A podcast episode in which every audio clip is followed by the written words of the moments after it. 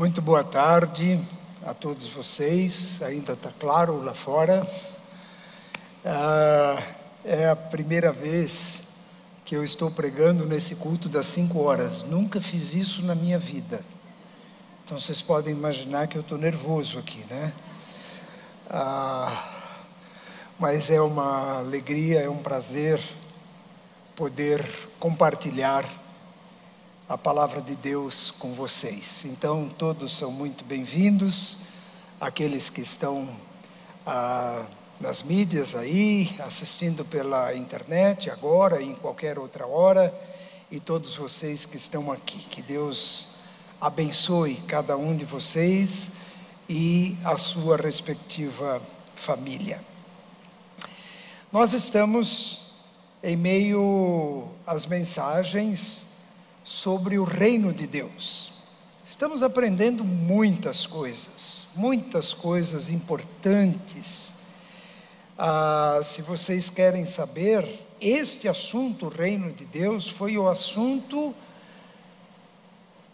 que Jesus mais usou nas suas pregações. Ele falou mais sobre o reino de Deus sobre, do que sobre qualquer outro assunto. Então é muito importante que a gente entenda o que ele falou, né? E nós então estamos entendendo o que Jesus falou da seguinte forma, dando o título para essa série como Já e Ainda Não. Porque Jesus disse isso. O reino já está entre vocês. O reino já está presente. E ele até disse: o reino está em vocês. Só que o reino messiânico de Jesus, ainda não. Um dia ele chegará. E ele vai voltar justamente para estabelecer o seu reino aqui na terra.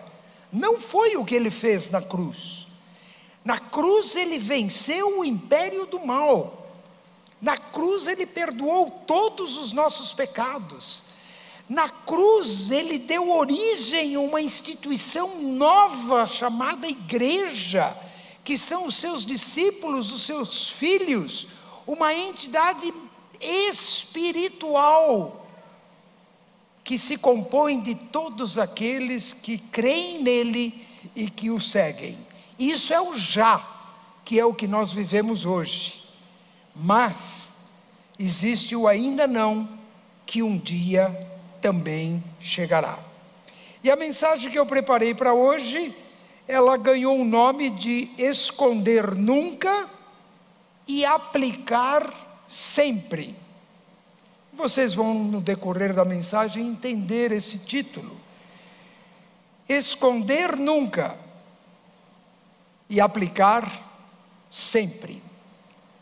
O objetivo dessa mensagem é desafiar cada um de nós a ser bom mordomo no reino de Deus. Esse é o assunto que Jesus trata. Sermos como servos, mordomos dele como nosso rei.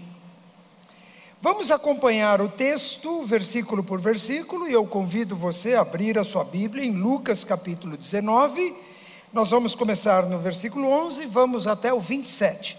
Nós vamos olhar versículo por versículo. Então, eu vou ler uh, e usar a tradução NVT, a nova versão transformadora, mas você pode acompanhar na sua versão que vai dar direitinho também. Então, deixa a sua Bíblia aberta e o seu aplicativo, você pode acompanhar, se estiver de casa também, você pode acompanhar versículo por versículo, que é o que nós vamos fazer desse texto bíblico de Lucas, começando no versículo 19, do capítulo 19, versículo 11. Então vamos ler os primeiros versículos, ah, que dizem assim: A multidão estava atenta ao que Jesus dizia. Então, como ele se aproximou de Jerusalém, contou-lhes uma parábola, pois o povo achava que o reino de Deus começaria de imediato. Disse ele: Um nobre foi chamado a um país distante para ser coroado rei e depois voltar. Antes de partir, reuniu dez dos seus servos e deu a cada um deles dez moedas de prata, dizendo: Investem esse dinheiro enquanto eu estiver fora. Então, aqui nós temos a apresentação do contexto desta parábola. Do que se trata esta parábola?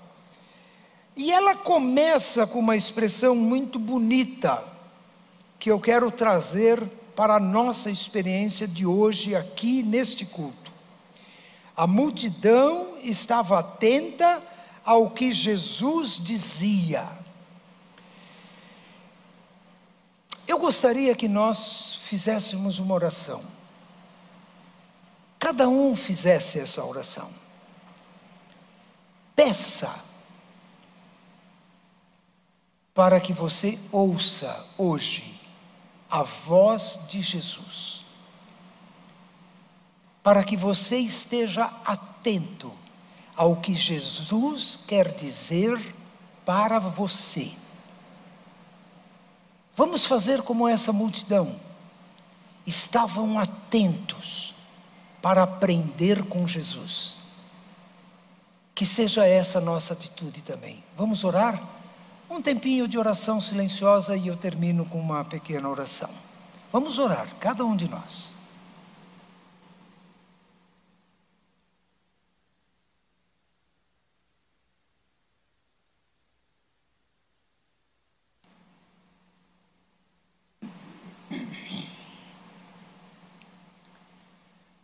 Senhor Jesus, ajuda-nos não apenas a ouvirmos com os ouvidos, mas com o coração, disposto a aprender e disposto a obedecer. Ensina-nos, Senhor, fala conosco. É o que pedimos em teu nome e para a tua glória. Amém. Muito bem.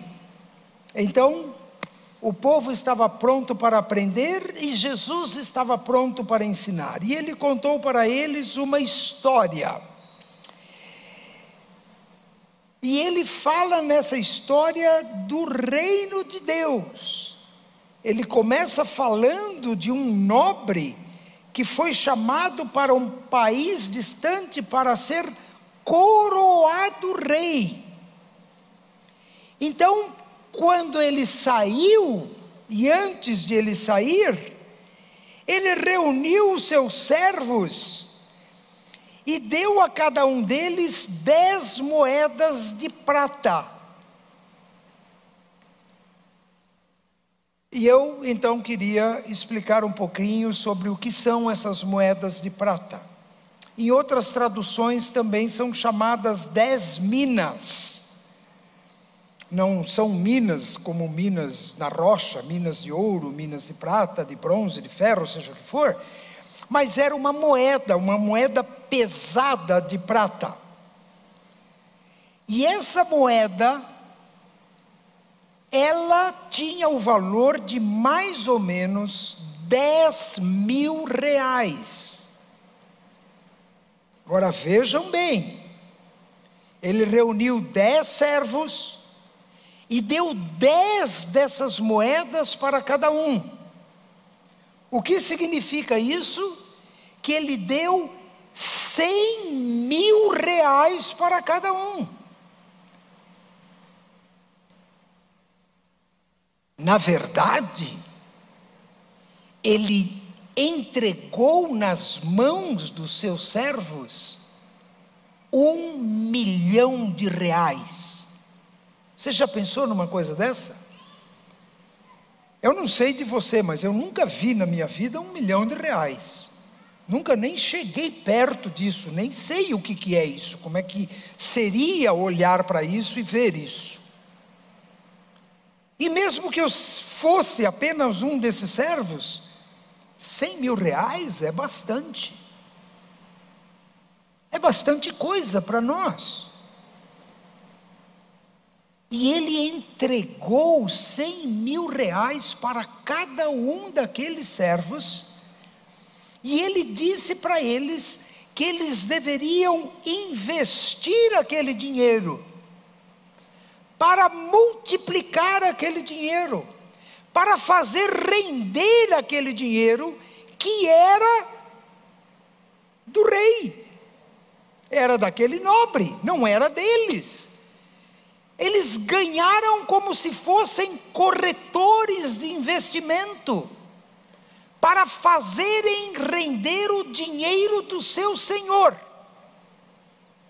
Cem mil reais para cada um daqueles dez servos.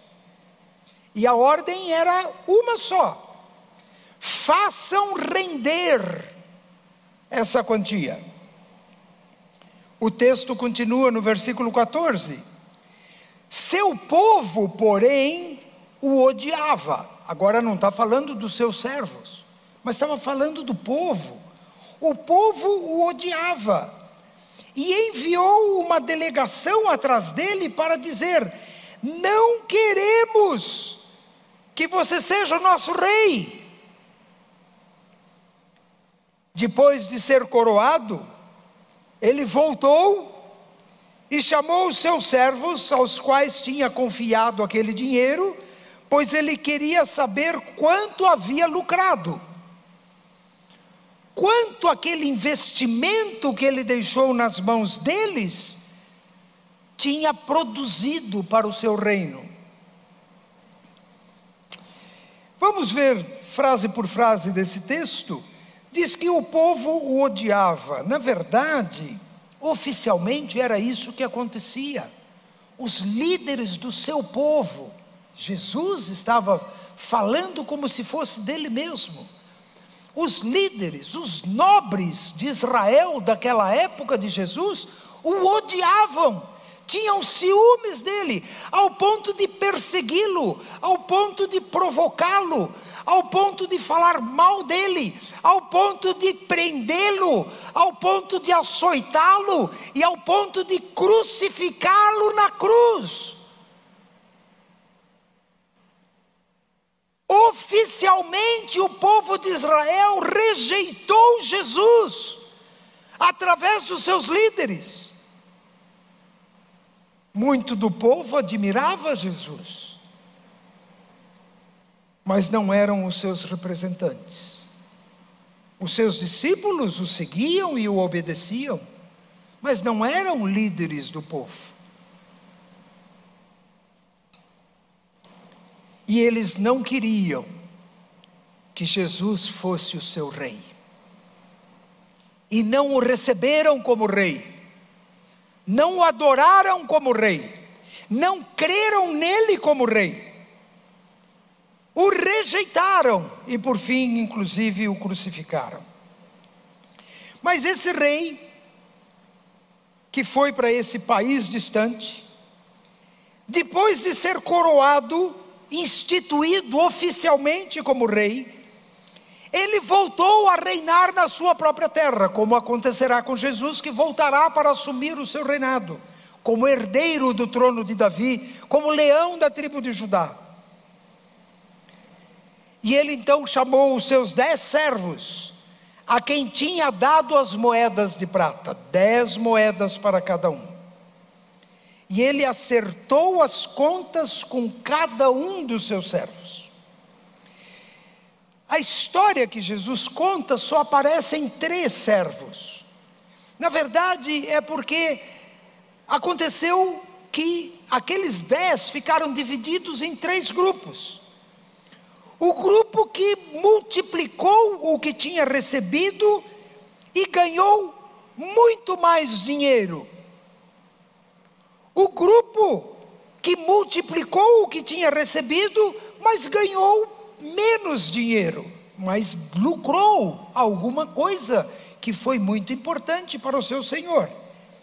E o outro foram aqueles que esconderam o que receberam e não ganharam absolutamente nada com o dinheiro do seu senhor.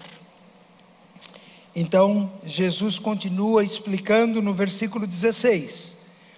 O primeiro servo informou: Senhor, investi o seu dinheiro e ele rendeu dez vezes a quantia recebida. Agora faça uma conta comigo.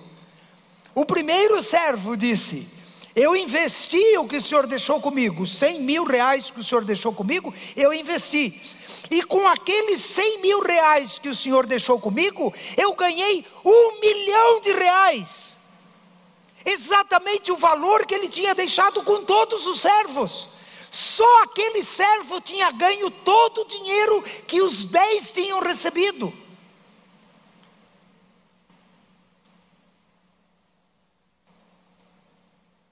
E Jesus então disse para ele: Muito bem, você é um bom servo, foi fiel no pouco que lhe confiei, e como recompensa governará dez cidades, porque ganhou dez vezes mais o que eu deixei com você.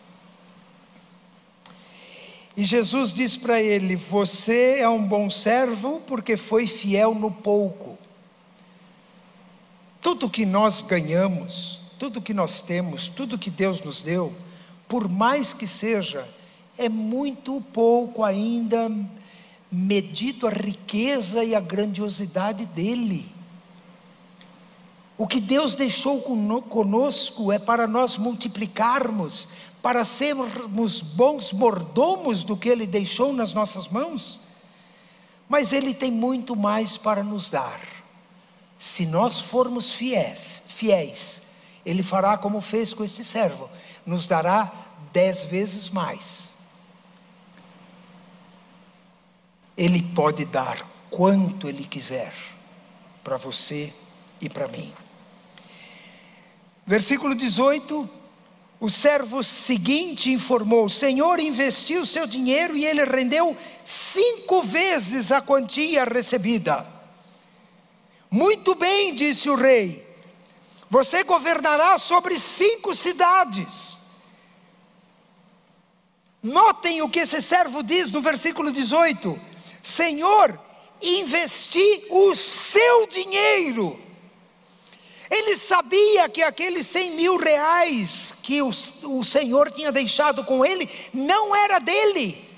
Ele tinha que cuidar bem daquele dinheiro, ser bom mordomo, porque não pertencia a ele. Ele precisava fazer aquilo render, precisava fazer aquilo produzir, precisava investir aquilo, porque era a riqueza do seu Senhor, era do seu Senhor.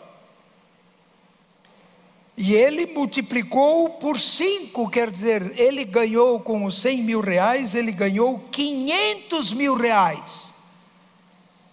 Então o Senhor lhe disse: Muito bem, servo ah, bom e fiel, então você governará sobre cinco cidades. E o terceiro servo trouxe de volta apenas a quantia recebida e disse: Senhor, escondi o seu dinheiro para mantê-lo seguro, tive medo, pois o Senhor é um homem severo, toma o que não lhe pertence e colhe o que não plantou. Servo mau, exclamou o Senhor, suas próprias palavras o condenam se você sabia que eu sou homem severo, que tomo o que não me pertence e colho o que não plantei, por que não depositou o meu dinheiro? Pelo menos eu teria recebido os juros. Esse homem recebeu cem mil reais para investir. Vocês se lembram o que o Senhor tinha dito para os servos? Invistam esse dinheiro para que ele se multiplique e ele não investiu. Ele teve medo, ele foi covarde, ele escondeu o dinheiro.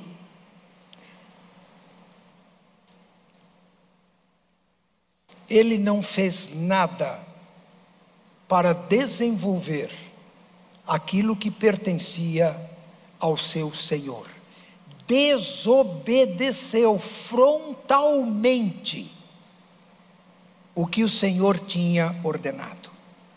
E mesmo sabendo que o dinheiro era do Senhor, mesmo assim ele não o multiplicou.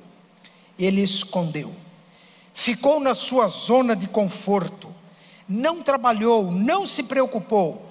Teve medo, acanhamento, inércia, falta de coragem, vergonha, preguiça.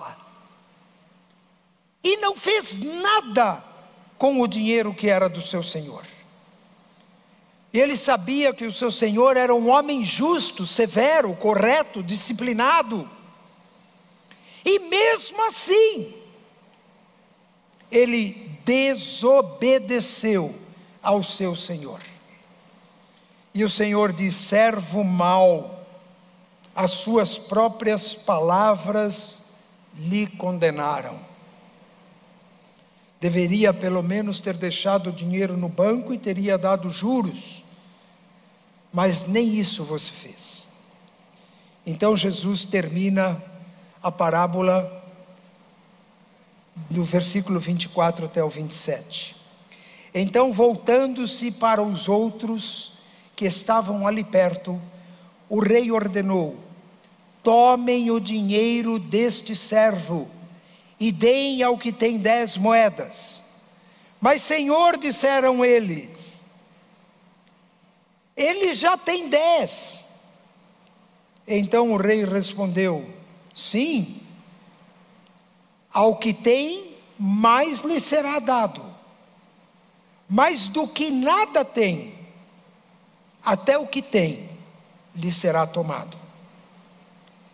E quanto a estes meus inimigos, que não queriam que eu fosse seu rei, tragam-nos aqui e executem-nos na minha presença. O rei será implacável quando ele voltar, no seu acerto de contas. Ele disse para aquele servo negligente: a respeito daquele servo: tirem tudo dele e ele ficará sem nada. Deem ao que já ganhou dez. Aparentemente, aparentemente, cada um deles ganhou 10% do que tinha produzido. Então, provavelmente, aquele que recebeu 10 moedas e ganhou 100 moedas a mais, ele ganhou aquelas 10. O outro que ganhou 10 e ganhou 500, ah, ah, 50 moedas, ele provavelmente ficou com 5. Mas aquele que não ganhou nada, até aquelas primeiras moedas que eram as 10 que o servo que o Senhor tinha deixado com ele, ele perdeu tudo. E o que tinha 10, ou provavelmente ganhou 10, ele ainda ganhou mais aquelas dez daquele que não fez nada. Jesus explica essa matemática com a recompensa para aqueles que são fiéis. E quanto aos seus inimigos, um dia ele os trará todos na sua presença, e não mais fará aquela oração que ele fez na cruz porque na cruz ele disse: Pai, perdoa-lhes porque eles não sabem o que fazem.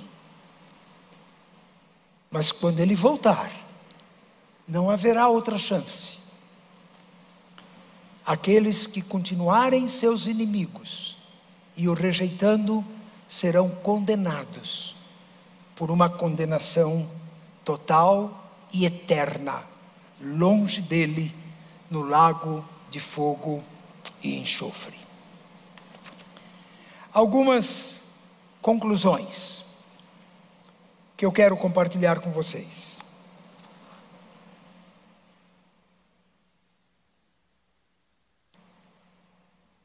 O objetivo desta mensagem é desafiar cada um de vocês e a mim mesmo a ser bom mordomo, servo bom e fiel, de tudo que Deus colocou nas nossas mãos. Vamos ver algumas dessas coisas? A sua própria vida. Você ganhou tudo de Deus. Seus olhos, seus ouvidos, sua boca, seus braços, suas mãos, seus pés, seu cérebro, seu coração, seu pulmão, tudo. Você ganhou de Deus. E quando você era apenas um corpo de carne e osso, mais ou menos como o vale dos ossos secos de Ezequiel, Deus olhou para você e assoprou vida em você. E Ele deu vida quando você não era nada, apenas um monte de pó da terra. Você ganhou vida de Deus. O que você está fazendo com a sua vida? Ela está rendendo para Deus, ela está produzindo glória para Deus, ela está dando fruto para o reino de Deus. Você é um bom mordomo, você é um servo bom e fiel, ou você é um mau servo da vida que Deus lhe deu? Deus talvez tenha dado para vocês, a grande maioria aqui, uma família.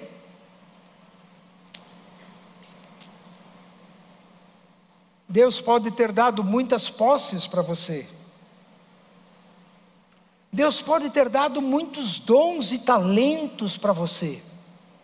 Você é uma pessoa muito capaz, uma pessoa que sabe muita coisa, uma pessoa que consegue fazer muita coisa com os seus talentos, com a sua experiência, com os seus estudos, com as oportunidades que você teve. Deus deu para você uma igreja como essa daqui, ou podia ser muitas outras aqui na cidade, em qualquer outro lugar. Deus deu oportunidade para você aprender da palavra de Deus, cada domingo nos cultos, na escola bíblica, em algum discipulado, em algum grupo pequeno, em algum ministério com o qual você pode e deve se envolver. O que você tem feito com a igreja que Deus deu para você? Você é um bom mordomo dessa oportunidade. Você procura essa igreja para aprender o que a Bíblia diz e para obedecer o que a Bíblia diz. Você é um bom mordomo da igreja que Deus deu para você?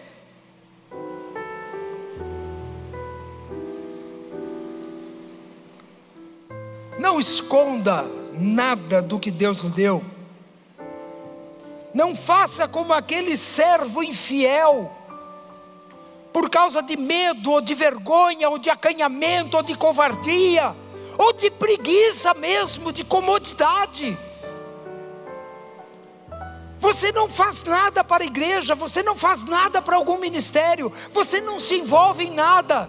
Você fica no seu canto, na sua zona de conforto e não quer que ninguém mexa com você.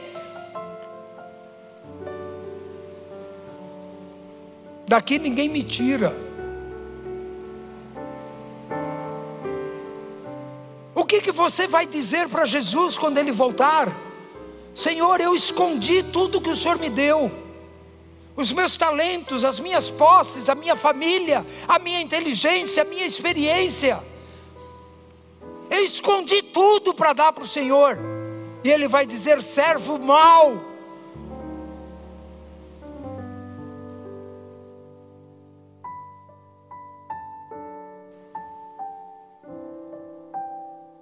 Não tenha medo de Deus.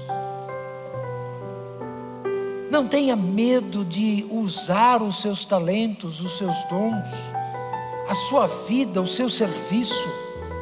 Semeie amor, bondade, gentileza, respeito. Abençoe a vida dos outros. Sirva ao Senhor sempre, procure oportunidades para servir, procure um ministério para servir. Envolva-se em alguma missão, em alguma tarefa no reino de Deus. Use o seu talento, a sua inteligência, a sua experiência, a sua emoção, o seu coração, a sua educação, para abençoar outras pessoas. Hoje pela manhã nós ouvimos um magnífico sermão que o Diego trouxe para nós, falando a respeito de como Jesus ama as crianças e dá tanto valor para as crianças. Nosso ministério infantil está alcançando talvez pouco mais de 100%, de, de 10% daquilo que ele pode alcançar por causa da pandemia. Mas nós estamos começando, estamos estudando como é que nós vamos começar a, colocar mais gente aqui. Nesse culto tem muitas cadeiras vazias, tem outros cultos que também podem ser lotados. Nós precisamos colocar mais cadeiras, colocar todas as cadeiras aqui. Precisamos atender mais gente, precisamos receber mais gente, precisamos de gente no estacionamento, na recepção, precisamos aqui no espaço conexão, no samaritano, nós precisamos em ação social, nós precisamos de gente lá no infantil. Muita gente para ajudar a receber 300, 400, 500 crianças por domingo, como nós recebíamos antes da pandemia. Mas está nos faltando, sabe o que? Voluntários, servidores, gente disposta a trabalhar no reino do Senhor. E eu quero ser muito franco com você. Se você enterrar o seu talento e o seu serviço e o seu coração, você vai perder, inclusive aquilo que você ganhou para multiplicar. Pense sobre isso, meu querido, minha querida. Você pode abençoar muitos outros com a sua vida. E eu quero agora tocar num assunto que não é muito tocado.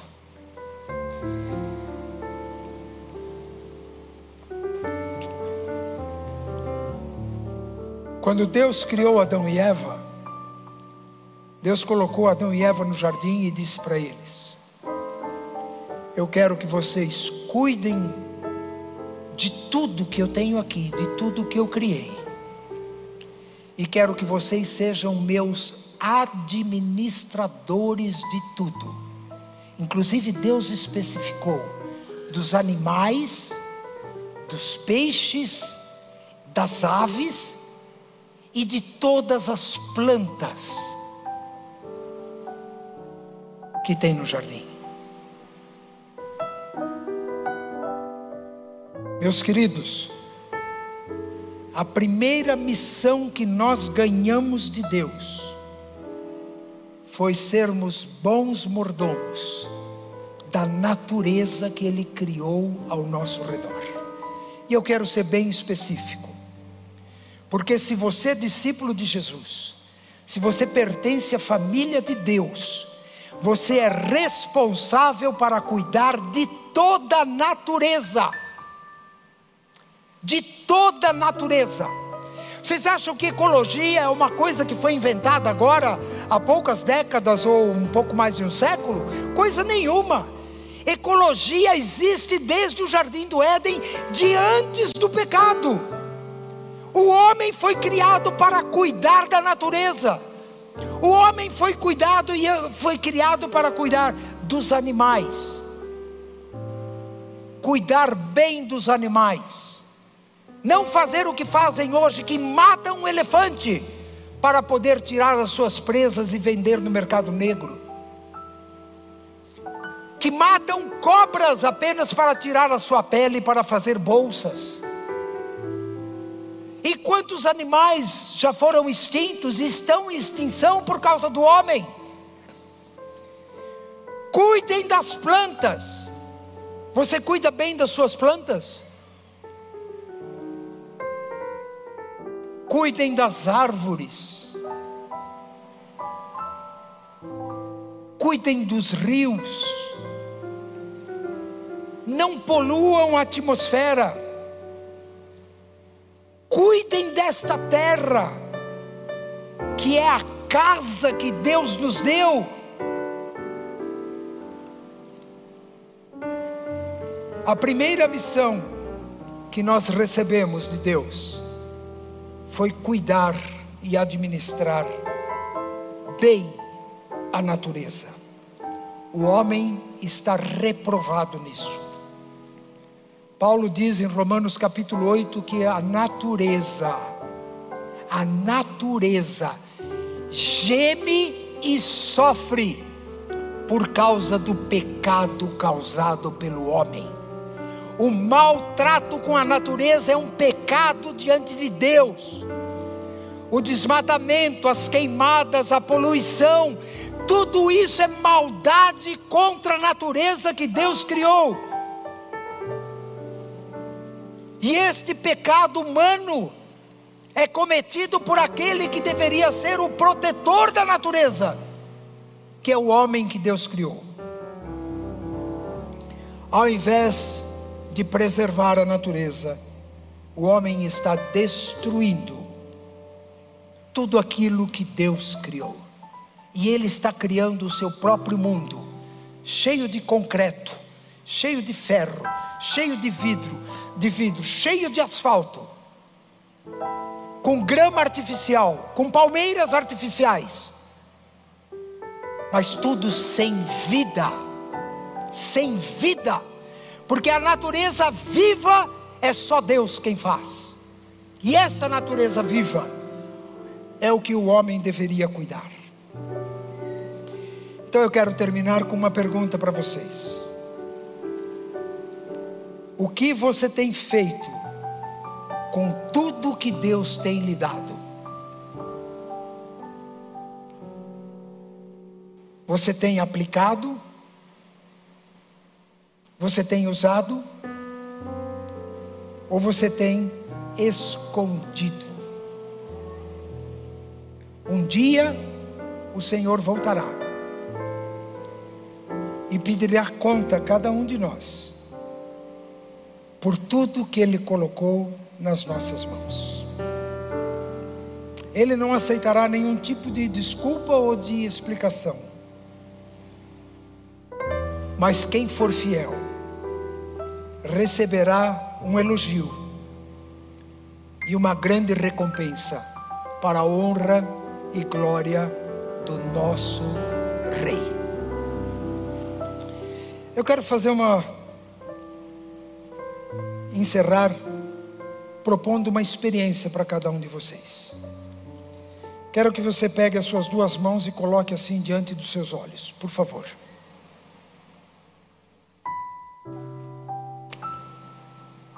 Pense um pouquinho em tudo que Deus deu para você. Eu quero perguntar para você: o que você vai entregar para Jesus quando ele voltar? Nada?